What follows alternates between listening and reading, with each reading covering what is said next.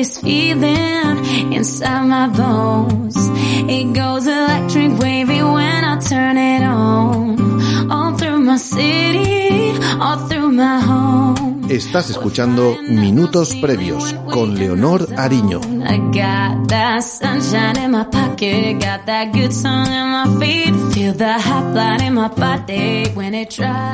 Hoy tenemos al otro lado del teléfono y desde el circuito de Aragón a la única mujer en parrilla que hay en el Mundial de Moto E y Super Sport 600. Su primera moto la cogió a los cuatro años y dos décadas después su pasión se ha convertido en su sueño y en su profesión. When we move where you already know. Disciplinada, trabajadora y competitiva es como se define María Herrera. Esta piloto toledana de 24 años dice que no estás obligado a ganar, pero sí a dar lo mejor de ti. Dance, dance, all those things I shouldn't do, but you dance, dance, dance. Hola María, ¿qué tal? Muchísimas gracias Hola. por, por cedernos un ratito de tus entrenamientos allí en Motorland y, y pues eso, cedernos un huequito para poder hablar contigo. Igualmente encantada de hablar con vosotros. Bueno, pues eh, María, como ya sabes, aquí en minutos previos, eh, en la mesa, en el estudio, también estamos con Lara de Calma Psicología. Pues eso, que ella es eh, una psicóloga que en todos los programas pues nos ayuda un poquito eh, a tratar pues las cosas que vosotros nos contáis sobre pues eso, temas más de, de mentalidad y psicología y cualquier cosa que, que quieras decir y aportar con ella, pues al final esto es una charla de tres y pues eso, estamos Vale. abiertos a todos. Hola María, encantada. Hola, igualmente. Bueno, María, cuéntanos qué, qué tal está yendo en, en Aragón. Bueno, eh, acabamos de llegar, hoy es el primer día, hoy eh, tocaba fotos y, y, bueno, de prensa eh, y mañana ya empezamos eh, con los entrenamientos. ¿Y qué objetivos se, te marcan, tienes marcados para el fin de semana? Bueno, acabo de llegar con, eh, recién operada de, de Francia, que me operé del síndrome compartimental y, y la verdad que no se dio nada mal, hice décima y bueno, aquí en este campeonato eh, es mi primer año eh, así en 600 con un equipo eh, más, eh, más competitivo, así que tengo que ver dónde está la moto, dónde estoy yo y, y yo creo que se puede luchar por un top 10, top 8 perfectamente, la verdad. O sea que es un primer contacto de, de asentamiento, ¿no? Con, con la moto y con el equipo. Es todo nuevo este año, sí. Bueno, pues seguro que, irá perfecto. He estado leyendo que tu padre era, bueno, y es aficionado del motociclismo y que desde pequeña, tanto, si no me equivoco, tanto a ti como a tu hermana os, os inculcó pues la, pasión por el motorsport. Y si no he leído mal, a los cuatro años tuviste tu primera moto. Sí, yo, bueno, yo tengo tres, eh, tres somos tres hermanos. Eh, mi hermana mayor, bueno, nos llevamos dos cada uno y mi hermano pequeño y, y a los tres por igual nos, nos dejó, nos dio una moto de, de, desde pequeñitos y, y bueno, al ser tan aficionado pues siempre todos los fines de semana pues eh, nos íbamos con él a montar y, y bueno, eh, la verdad que, que, disfrutábamos mucho y al final lo elegí yo, sí, eh, el, la competición, ¿no? Quería ganar a todo el mundo. Eres la única de, de, los tres que ha seguido con... Sí. Ajá. Sí, sí. ¿Y cuándo te diste cuenta de que querías ser piloto profesional? Bueno, yo me di cuenta a, a los 12 años que, que, ya empecé como a competir un poquito más en serio, me lo tomaba más, eh, más en serio, veía a los eh, de, del Mundial en Valencia, por ejemplo, la última carrera coincidíamos eh, con ellos y, a mí me gustaba muchísimo este mundo y, y, ganar, ¿no? Entonces, desde ahí pues me di cuenta que, que era lo que me gustaba y, y trabajaba, bueno, todos los fines de semana al final ya empecé a montar más en serio. ¿Y era tu sueño ser, piloto profesional de motos?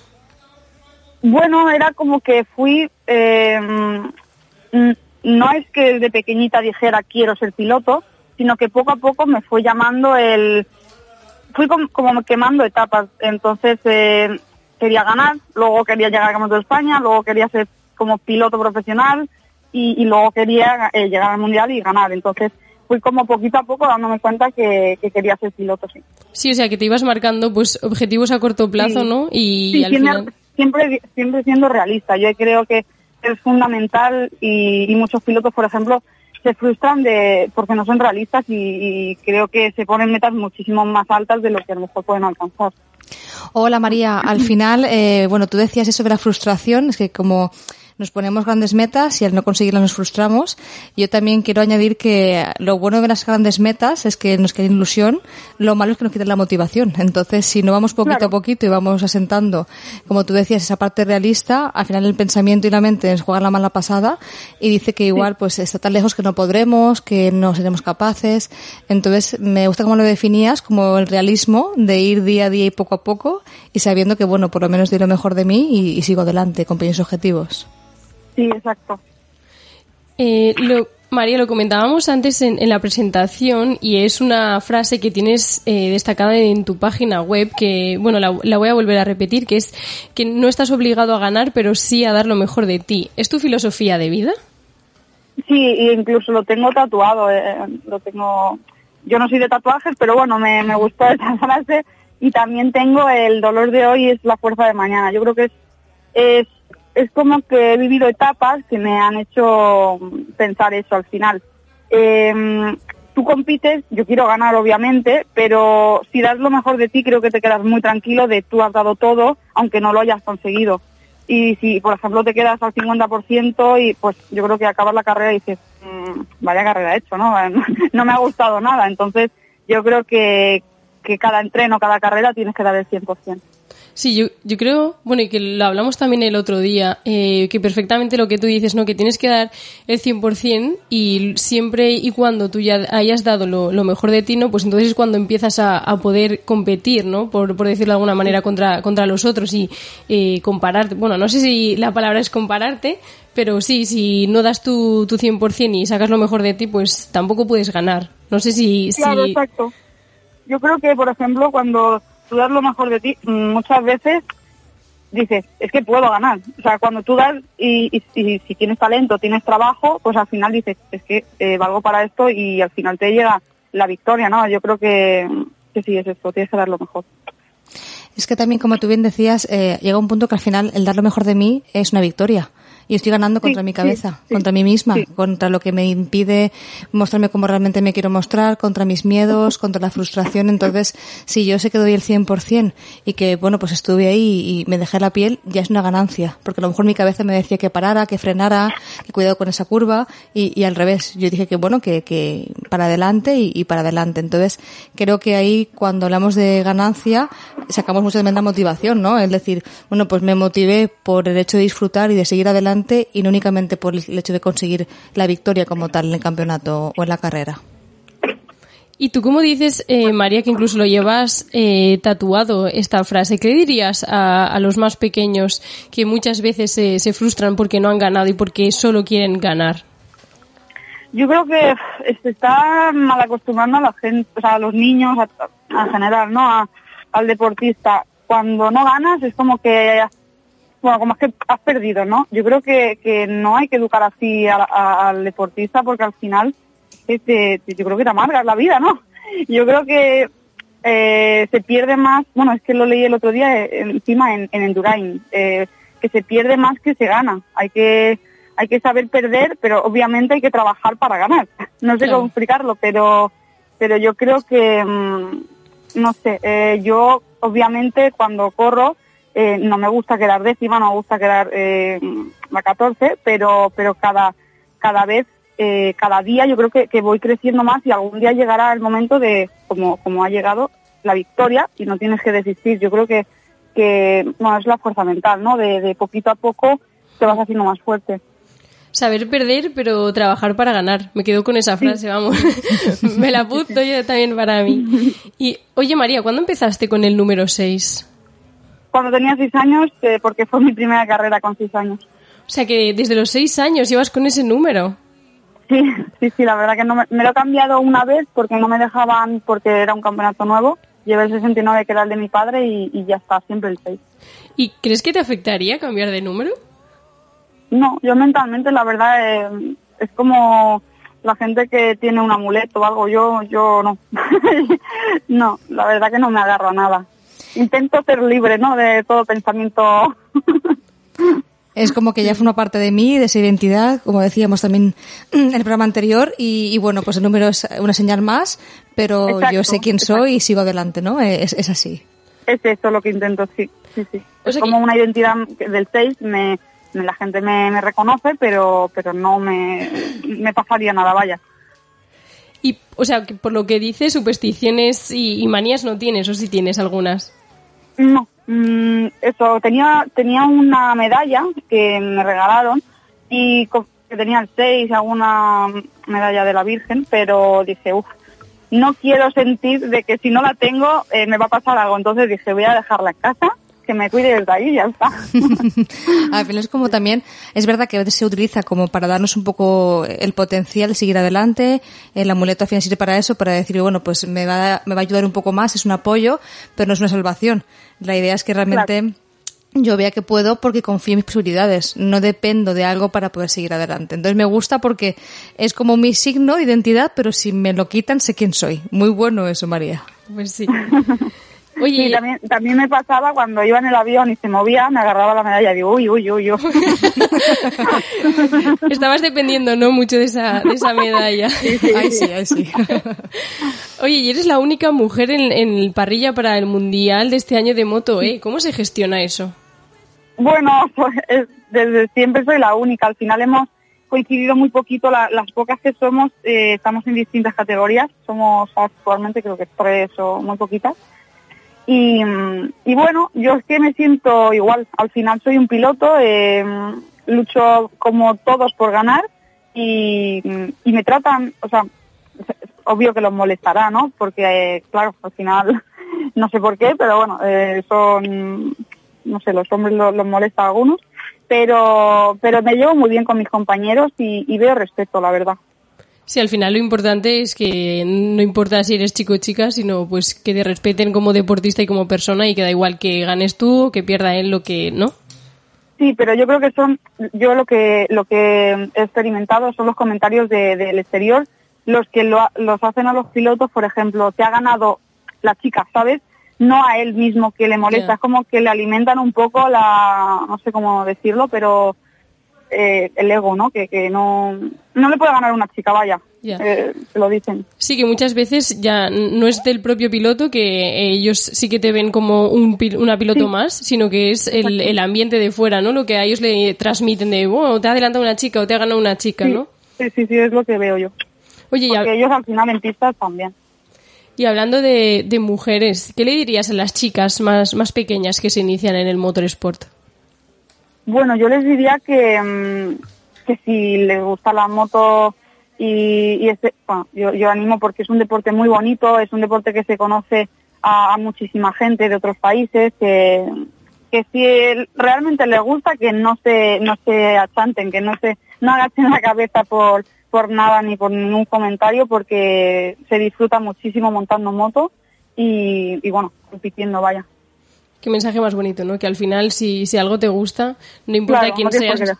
Claro, ni lo que seas, que al final es, es luchar por, por lo que tú quieres. Y aunque vayas encima de una moto, es un deporte pues que, que implica estar muy fuerte físicamente, pero y mentalmente también.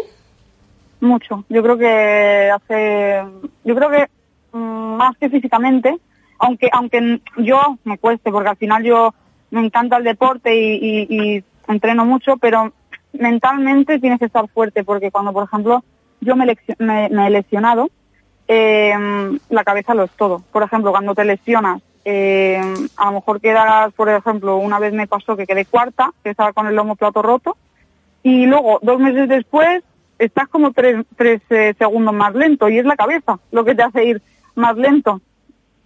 Entonces, sí, mentalmente tienes que estar muy fuerte. Es que realmente, como también decíamos eh, otros programas anteriores, al final la lesión es un duelo.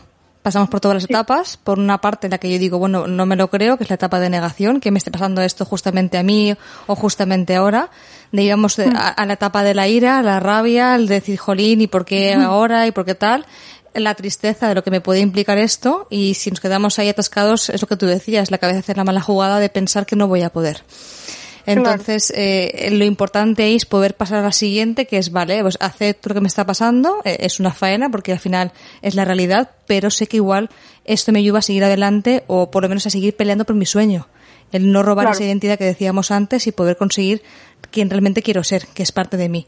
Y a partir de ella, aprendizaje. Esto me sirvió para esto, para esto, para esto, y ya cambiar el- esos, esos por qué me pasó a mí por los para qué. Que es enfocado a eso, a qué me aportó esto y qué me hizo sentir así mm, y ah, sobre todo para qué me va a servir a la hora de poder seguir compitiendo, que es lo más importante.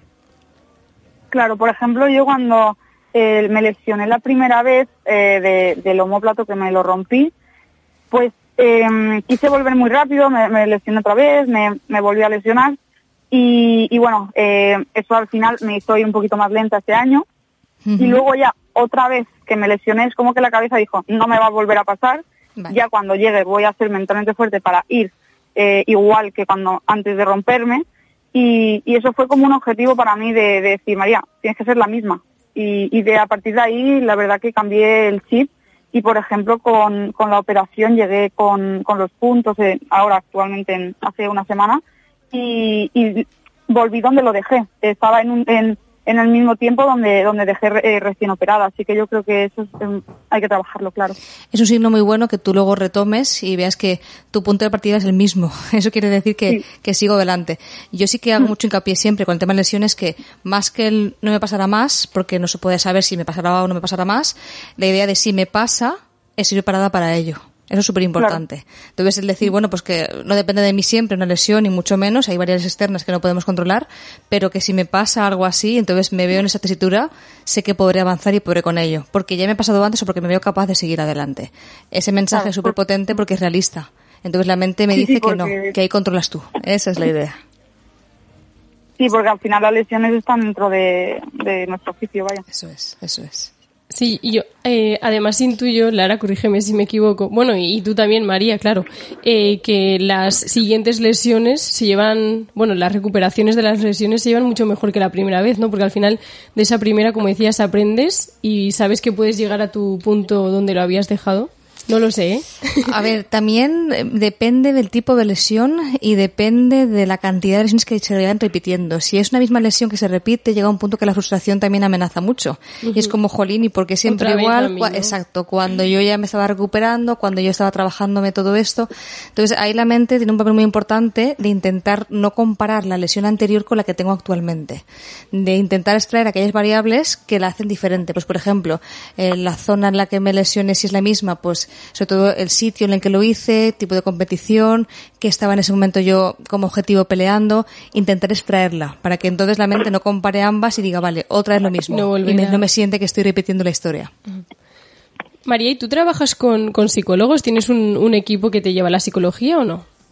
Sí, tengo un, un coach, un, sí, no, no, es- o sea, no, no estudié la carrera de psicología, pero es coach de, de Bélgica y hace ya eh, cuatro años trabajo con él, pero trabajé en el CAR de San Cugat con psicólogos, que es cuando empecé en 2014, y ahí eh, empecé a conocer lo que era la psicología y lo que era trabajar un poquito todo. La verdad que, que hasta 2014 no había conocido lo que era eh, tratar con un psicólogo.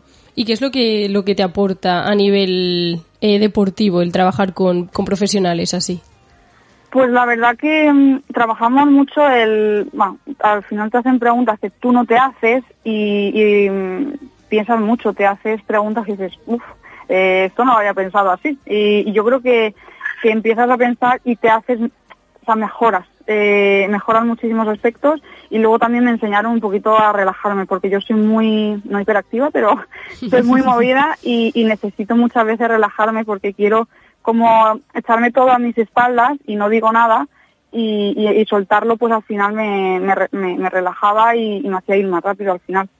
¿Y trabajáis el miedo? Porque, claro, no es lo mismo pues estar en una pista de tenis que meterte en un circuito con, con una moto a las velocidades a, a las que vais. ¿Lo trabajáis el miedo o no? El miedo como tal no suele a lo mejor salir de que tienes a- al re- respecto a, yo que sé, por ejemplo, el agua. A veces eh, lo he pasado mal porque tenía eh, bastantes caídas y, mm, y hemos trabajado bastante eh, porque iba muy rápido y al final eh, pues tenía que volver a ir igual. Y eso sí que mm, el agua es lo que más eh, respeto he, he tenido y, y hemos hablado bastante de eso. Oye, ¿y Lara, ¿se, ¿se nace con miedo o nos creamos nosotros u otras personas, los otros factores, el miedo? A ver, el miedo es verdad que desde pequeños tenemos contacto con él, pero cuando se va creando un poco nuestra cabeza la, la emoción y cómo podemos gestionarla y cómo podemos experimentarla, mm, tiene mucho que ver también, obviamente, la, la crianza y la implicación que luego damos a los aprendizajes. Al final aprendemos con ensayo y error, pero también por imprenta. Es decir, al final esa impronta hace que yo repita los patrones. Hay, por ejemplo, experimentos que se han hecho con, con, con bebés y con niños donde, donde ven la cara de la madre y si la cara de la madre es de miedo, ellos también tienen miedo al estímulo. Entonces, claro, si, por ejemplo, como en el caso que nos decía María, si desde muy pequeñita yo toco la moto y con ella tengo contacto y me subo encima y voy viendo, aunque obviamente no tenga nada que ver con el, con el futuro, es como que esa parte de mi cabeza inconsciente de cómo puedo manejarme en ella y de cómo me veo subida en ella hace que yo la tome como parte de mi día a día, como algo cotidiano. Entonces me es más cómodo, más sencillo así aprender a que puedo afrontar ese miedo, que si a lo mejor de repente con cierta edad me subo en una moto sin saber lo que es una moto, cuál es mi experiencia en ella, es un poco más sencillo. Aún así, obviamente, el miedo está presente. Yo supongo que María nos lo dirá ahora, que tanto en carreras como en entrenamientos situaciones de peligro hay, entonces esos momentos de peligro eh, hacen que bueno que me plantee hasta qué punto pues voy a poder hacerlo, no voy a poder hacerlo, pasará algo, no pasará algo, esa parte también está ahí. Entonces creo que sobre todo el decir mm, hasta qué punto yo conozco el sitio, conozco la zona o simplemente conozco mi moto y me conozco a mí, me quitan mucha parte de ese miedo. Sí, la verdad que cuando, mm, por ejemplo, nosotros con la moto eléctrica, eh, es una moto que pesa 260 kilos, casi 270. Y, todos los pilotos tenemos mucho respeto a la, a la, en la salida a la primera curva, cosa que con las otras motos pues te lo piensas, pero te da un poquito más igual, la verdad, porque al final puedes parar la moto mejor, no hay tanta inercia. Y sí que hemos sentido el esto nuevo de, de, pensar un poquito más en qué pasará si este se cuela, si me empotra por detrás. Sí, y, claro. Entonces, yo creo que, que sí, hay que trabajarlo y, y saber, bueno, eh, que no te que no te bloquee, porque al final eh, en esta categoría te, te puede bloquear el, el tener respeto a, a llegar a, a, impactar con, con estas motos. Claro, al final lo más importante con el miedo es eh, evaluar qué cosas puedo controlar, qué cosas dependen de mí. Pues te decía yo, eh, es muy bueno lo que tú decías de la de la moto, hasta qué punto la moto la conozco, la puedo manejar bien, conozco el terreno, me conozco a mí misma, conozco mis posibles errores, mm, mis fallos, aquello que a lo mejor me cuesta mucho más. Es decir, qué puedo realmente manejar de mi entorno, de mí misma, para yo saber que puedo afrontar ese miedo y lo puedo mirar un poco a la cara y, y, evitar ese bloqueo, es decir, buf, no sé qué hacer aquí, no, no conozco nada, no sé claro. nada. Entonces, el poner un poco el foco en lo que sí depende de mí hace que el miedo se pueda vencer un poquito mejor. Y hablando de caídas, eh, María, ¿te preparan en los entrenamientos para ello? No, eso no. eso sale solo. Cuando te vas a caer, tu cuerpo cómo reacciona, ¿no? La verdad que nos lo pregunta mucha gente si entrenamos para caernos o, o si entrenamos caídas, pero no, no entrenamos normalmente, solo que bueno, hemos añadido, por ejemplo, mi entrenador y yo judo, que él es judoka, y, y bueno, la verdad que ahí pues eh, sí que entran caídas, pero pero anteriormente no, nunca, vaya. Vaya, si es que eso muchas veces nos preguntamos, no, bueno, si se... Porque más o menos sí que te dicen o sea, un mínimo de nociones sí que tendrás, ¿no? De que, por ejemplo, sí, eso te digan... Sí, pero eso ya te sale automático. Sal, de, sale solo, los brazos en cruz claro. y, y sí. todo para, para no dislocarte el hombro, por ejemplo. Oye, y estando en preparrilla, ¿qué es lo que piensa María Herrera en preparrilla?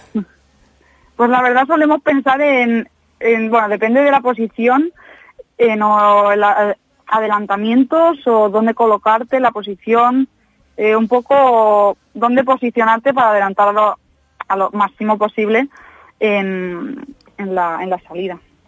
O, sea, si estás delante, pues intentar eh, colocarte en mejor posición para, para tirar delante. Sí, que ya, ya estás entonces eh, súper en modo focus en, en la carrera, ¿no? Sí, visualizar mucho eh, la primera curva sobre todo, sí, sí. ¿Y cómo afrontas una carrera cuando sales en las primeras posiciones?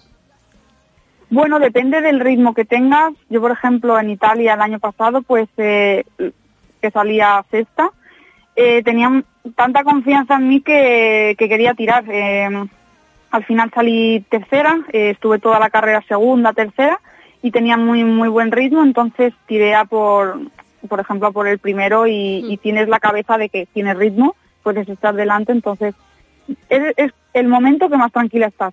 Cuando vas rápido que cuando te, te está costando más. Al final, eh, aunque vayas delante, pero estás más tranquila porque vas más rápido.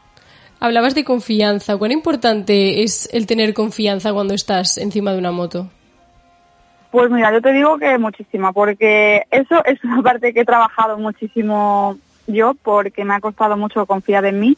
Eh, todo el mundo al final eh, te lo dice, confía en ti, pero es la, persona la que, lo, la, que lo tiene que ver para sacar todo su potencial, porque yo creo que te limitas muchísimo al, no confiar en ti. Y, y, me ha costado, me ha costado mucho porque la gente al final, yo creo que, no sé por qué, pero bueno, al final te, te, quieren, no hundir tampoco es la palabra, pero ven, ven talento en ti y te quieren poner un poquito abajo. Entonces, eh, los, los primeros años de Moto 3 eh, iba, iba muy rápido en el Campeonato del Mundo y, y bueno, eh, fueron pasando lesiones, eh, la moto no, no tenía la mejor moto y, y fui desconfiando en mí. Entonces, eh, Hubo dos años que me costó mucho, 2017-2018, hasta que, trabajé con, el psicólogo para, recuperar un poco la confianza. Y la verdad, desde ese momento creo que, subí eh, poquito a poco y actualmente eh, creo que no, debo de desconfiar porque eso es lo que te hace perder, perder un poquito el norte también, la verdad. Al final, como tú decías, sobre todo los momentos más complicados, cuando veo que hay lesiones, cuando veo que a lo mejor algo no me sale bien, eh, son los que se van acumulando. Yo hablo siempre de peso en la mochila y hace que llegue un momento que al final pues pueda ver que me estoy cayendo con ese peso en la mochila. Creo que muy bueno con el psicólogo porque además se te nota por lo que nos dices que hay confianza en ti. Tú decías, yo cuando veo que puedo voy a, por todas y eso es muy buena señal. Pero pero creo que ahí la clave también, como tú bien nos decías, es potenciar mis logros. Es decir, dentro de lo que me ha pasado negativo, ¿qué he podido conseguir?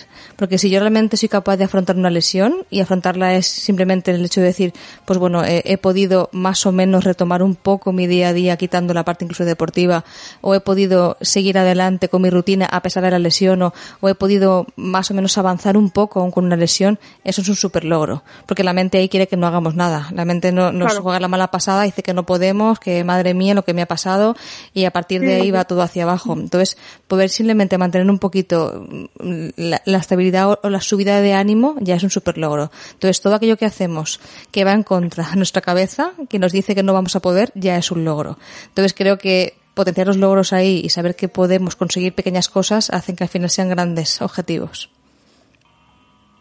Y María, cuando antes hablábamos de, cuando salías en las primeras posiciones, pero ¿qué, piensa María cuando sale eh, atrás en la parrilla? ¿Vas también...? Pues mira, dime, dime, perdón.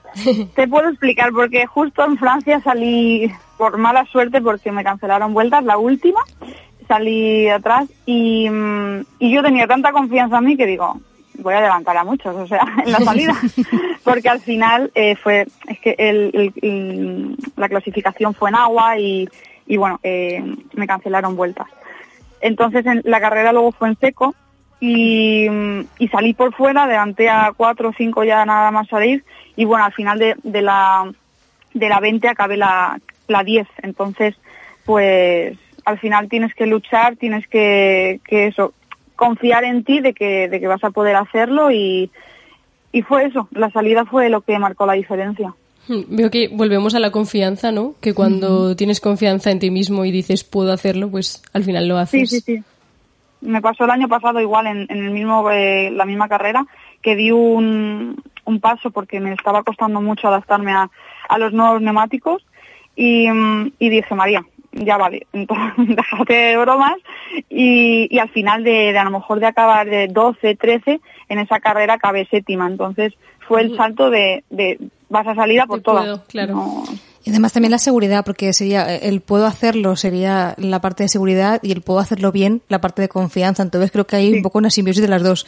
Me siento segura, me siento capaz, siento que puedo y confío en mí. Va un poco por esa mm. línea. Y María, ¿notas más la presión cuando vas primera o cuando vas segunda? cuando vas primera sientes presión, pero yo creo que eso, lo que lo que he comentado antes, como sientes que tienes ritmo, estás cómodo con la moto y si vas primero porque porque estás yendo, tienes la moto ya por la mano, eh, yo creo que segunda es peor, yo creo. Ahí también entra un poco la parte de competitividad, ¿eh? claro, ¿no? Porque ir siempre, o sea, ir primera, pues como que te da un, volvemos otra vez a lo mismo, Un la plus. confianza, un plus, claro, exacto, como tú dices, y, y llegar a meta, ¿no? Estás deseando Sí. que, que se acaben ya, ya las vueltas. Oye, ¿y planteáis estrategias en función de, de la posición tuya en la que vas en carrera y de la de, eh, en función del resto de, de pilotos o no? Sí, sí, en la pizarra te van marcando eh, dónde tienes el de delante o dónde tienes el de detrás y, y eso lo, lo hablas el día de antes o la mañana antes de la carrera Mm. en función de, de lo que quieras ver. Sí, la verdad que la estrategia es súper importante. Y ahora si hablamos un poquito de, de las motos, ¿cuánto influye la, la tecnología en el pilotaje de un piloto?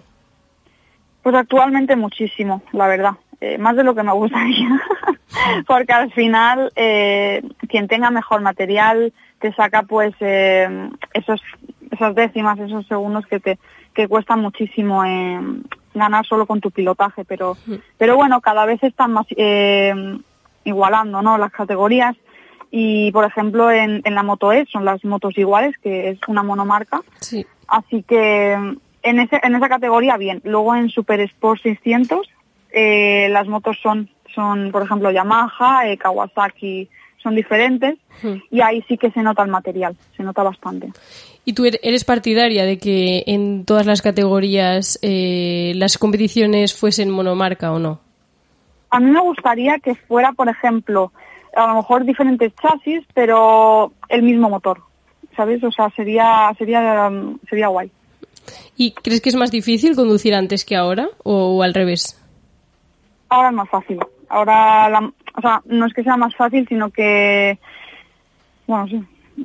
A ver, eh, no, no es fácil pilotar rápido, pero Claro. es cierto que los neumáticos han mejorado, la, la electrónica, todo, todo ha mejorado mucho. ¿Y de tanto trabajar e- en un circuito puede llegar a ser monótono o, o cada carrera es diferente? Cada carrera es diferente porque al final yo ahora pongo- vengo de Francia, ahora estamos en Aragón, luego vamos a Portugal, luego a Holanda, a Barcelona. Entonces, eso eh, no es monótono, sino que es difícil. Tienes que cambiar el chip muy rápido y, y yo, por ejemplo, estoy en dos, en dos que, motos distintas que, que son muy diferentes, entonces tienes que adaptarte muy rápido a, a otro terreno, a, otro, a otra situación y, y eso hay que trabajarlo también.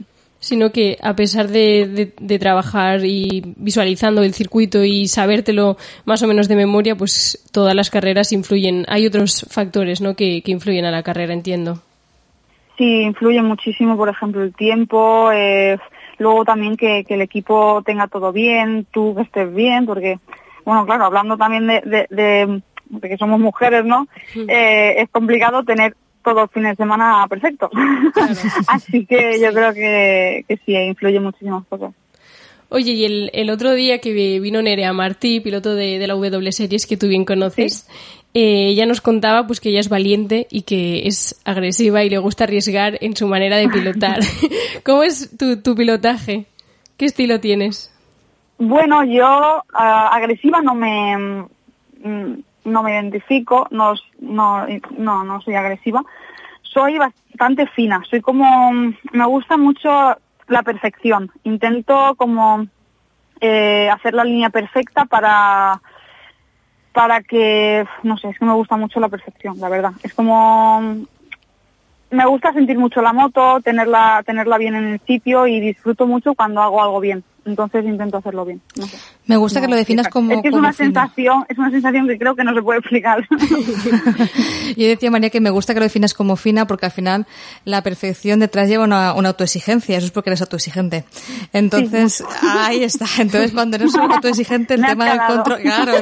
Ya, yo ya, soy, ya, soy perro viejo en esto ya. El tema del control es muy importante porque, claro, al final, ¿qué pasa? Que si yo me exijo mucho, pienso que todo depende de mí. Y si Ya, hago algo que no depende de mí mí o lo hago regular, ya el castigo es importante. Entonces, Eso me pasa, ¿eh? ahí está. Entonces me gusta mucho porque me dices lo de fina y a lo mejor alguien que se exige mucho, que tiene esa parte de perfeccionismo detrás, diría que a lo mejor tiene un pilotaje pues co- como muy duro, como muy rígido. Y no, me gusta porque les, les he hecho el cambio. Eso quiere decir que lo controlas bastante, esa parte de autoexigencia. Pero- y María, ¿te, te castigas mucho cuando fallas de ahí, de a que, lo digo por lo de que Sí. la perfección que, ha- que hablabas?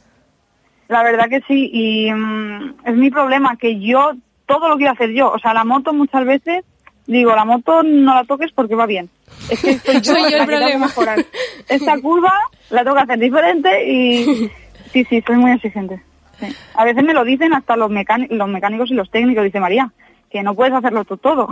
Claro. Que, que es un equipo, ¿no? El- Claro, tienes que mejorar la moto y, y luego ya, pues es un pan, tienes que mejorar tú, pero luego la moto y ir un poquito alternando, no solo tú. Oye, y para ir ya terminando y te dejamos que, que te relajes ya para, para el fin de semana, he visto que también pintas. ¿Es esto desde pequeñita o lo haces para relajarte? Pues eh, yo creo que me viene de mi madre, a ver, que no, pin- no pinta actualmente, pero sí que la gustaba, y, y empecé a dibujar pues en plástica, lo típico, entonces vi que no se me daba mal, tampoco se me daba perfecto, pero, pero vi que, que me relajaba, entonces, al, como os decía antes, soy muy nerviosa y, y los, y el poco momen- los pocos momentos que tengo así de, de tiempo libre, pues intento dibujar para, para obligarme a estar sentada, porque si no estaría con la bici o haciendo algo. Entonces, eh, bueno, eh, es una manera de, de no pensar en nada, ponerme música y, y un poquito no pensar en, en- en las motos. Hmm, Qué importante es a veces no saber también relajarte a ti mismo. Sí. Sobre todo el, el liberarte, el liberar toda la tensión, todo el estrés, el ponerme únicamente con esa tarea, dejarme llevar sin que haya ningún objetivo más allá que mover un poco el lápiz o, o, o el, o, o la cera o lo que realmente lo hagas y, y poder sentirme tranquila haciéndolo. Claro, también es mi problema es que quiero hacer el dibujo perfecto, pero bueno, así me concentro. Eso de que lo trabajaremos también. Oye, María, y ya para terminar, que te pedí que nos dijeras una canción que siempre la hacemos con nuestros deportistas. ¿Por qué elegiste Stronger de, de The Score? Bueno, la verdad que descubrí este grupo y creo que me mo- o sea, motiva muchísimo y las letras son, son muy motivadoras. Yo creo que habla de eso, cada canción creo que es como mo- motivacional, ¿no? De, de que te pones una canción y, y sales Y más estás a pista, así que... sí. ¿Es este tipo de música el que te pone... O sea, ¿te pones música antes de, de subir o no? No, no porque, bueno, se me olvida el móvil, pero, pero, pero me lo pondría, la verdad. Sí, sí. Pero bueno, no- no es que sea de este tipo de música, sino que encontré esto para, para activarme, pero soy de, soy de más música antigua. Ah, muy bien. Oye, María, pues muchísimas gracias por lo dicho, porque estás muy liada con, con el campeonato y has querido cedernos un ratito de tu tiempo, así que un placer eh, haber hablado contigo y, y escucharte. Y bueno, como Nada, ya igualmente. le he dicho antes que lo vuelvo a repetir, hay que saber perder, pero trabajar para ganar. No sé, me ha, me ha encantado esa frase. Nos quedamos con eso. Sí, nos quedamos con eso. Muchísima suerte, María. Y Gracias. nada, te vemos No, en los me, encan- me ha circuitos. encantado la charla, así que me llevo también un buen ratito. Muchas Jo, gracias. Pues muchas María. gracias. Nada.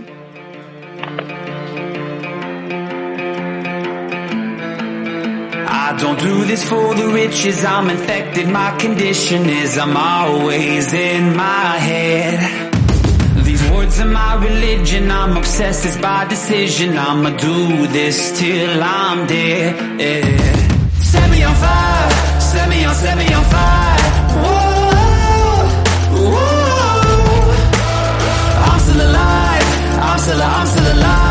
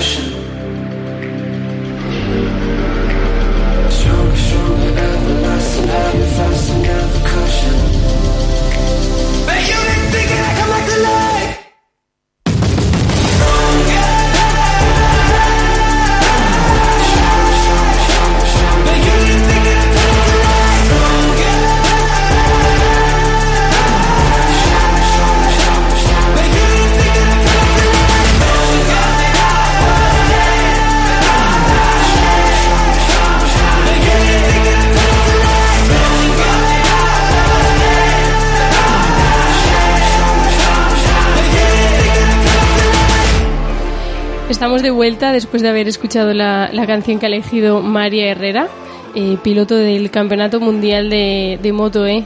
Lara, un día que nos podemos despedir. Sí, la verdad es que hoy, bueno, con el entrenamiento que hemos cogido a María y demás, hemos podido tener espacio para nosotras y lo he dicho, vamos, ha sido un placer. Creo que nos ha comentado mucho esa parte del miedo. También me quedo con la frase que tú decías y también con la parte de autoexigencia. Cómo es tan importante el medir la autoexigencia en el ámbito deportivo y que no nos solape con ese miedo, ese control, ese no poder conseguir las cosas. Muy importante también eso. Sí, la verdad es que de, de María eh, creo que nos quedamos con la parte de confianza, eh, autoexigencia, saber perder pero trabajar para ganar, ¿no? Son al final palabras que nos tenemos que llevar a nuestra mente, que muchas veces es muy fácil decirlo, pero llevarlo a cabo resulta complicado. La práctica cuesta, es lo que más cuesta de todo. Y siempre digo, la teoría la sabemos todos, la práctica hay que aplicarla. Y, y bueno, sobre todo, como decíamos, diferenciar muy bien qué depende de mí, qué no depende de mí y de lo que depende de mí, cómo puedo realmente aplicarlo al día a día. Aparte también de la parte de- deportiva. Oye, Lara, hay una pregunta que se me queda a mí. ¿Cuán exigentes tenemos que ser con nosotros mismos? Pues mira, creo que la respuesta ahí es hasta el punto que toleres y disfrutes. Creo que iría por ahí. Hasta el punto que tú toleres la exigencia, pero que te haga disfrutar, no que te haga pensar que no vas a poder o que te haga perder dentro de tu propia lucha contigo misma. Creo que más que aceptar es tolerar un punto de tu exigencia que para mí sea cómodo, aunque sea un punto alto, pero que me haga disfrutar de lo que estoy haciendo. Porque si yo pierdo la ilusión y pierdo la pasión y la motivación por esa presión, al final yo siempre digo, placer y presión es displacer. Al final pierdo lo que realmente me identifica. Sino porque a veces eh, somos muy exigentes y nos marcamos unos límites que incluso que no se pueden alcanzar, ¿no? Entonces esa exi- autoexigencia pues te lleva pues a la nada, ¿no? Exacto, también porque decíamos eh, con el tema de las lesiones, por ejemplo, antes eh, hay lesiones que no van, dependen de mí, que van a, pasar, entonces yo decirme que nunca habrá otra lesión o no puedo permitirme que me lesione, al final me está invalidando las emociones. La idea es que podamos decir que, bueno, pues pase lo que pase y venga una lesión, yo podré afrontarla. El hecho de que yo pueda manejar muy bien esos límites hace que realmente sepa que están en mi poder, no que piense que al final eh, es algo que, que tengo que tener 100% puesto en cualquier momento, sino que también, como decíamos, somos humanos y no somos superhéroes. Pues sí, sí, saber controlar, como tú dices, eh, la exigencia para que no deje de, no dejemos de tener esa pasión y al final ya no haya ni ilusión ni, ni nada, ¿no? Por lo, por lo que continuar. Eso es. Bueno, pues Lara, de, de Calma Psicología, eh, nos despedimos por hoy de, que, de nuestros oyentes y pues un placer, como todos, en nuestro sexto programa ya. Igualmente, ya somos aquí una, una pequeña gran familia, o sea que nada. Junto a Pedro, no nos vamos a olvidar de Pedro. Exacto, exacto. Aquí estamos los tres siempre y nuestros invitados. Así que nada, un placer enorme y seguimos el próximo día. Un abrazo. Y oyentes, eh, nos vamos ya, nos vem- no nos vemos, nos escuchamos el, lunes que viene a las 8 de la tarde aquí en Minutos Previos en sulradiolife.com. Chao.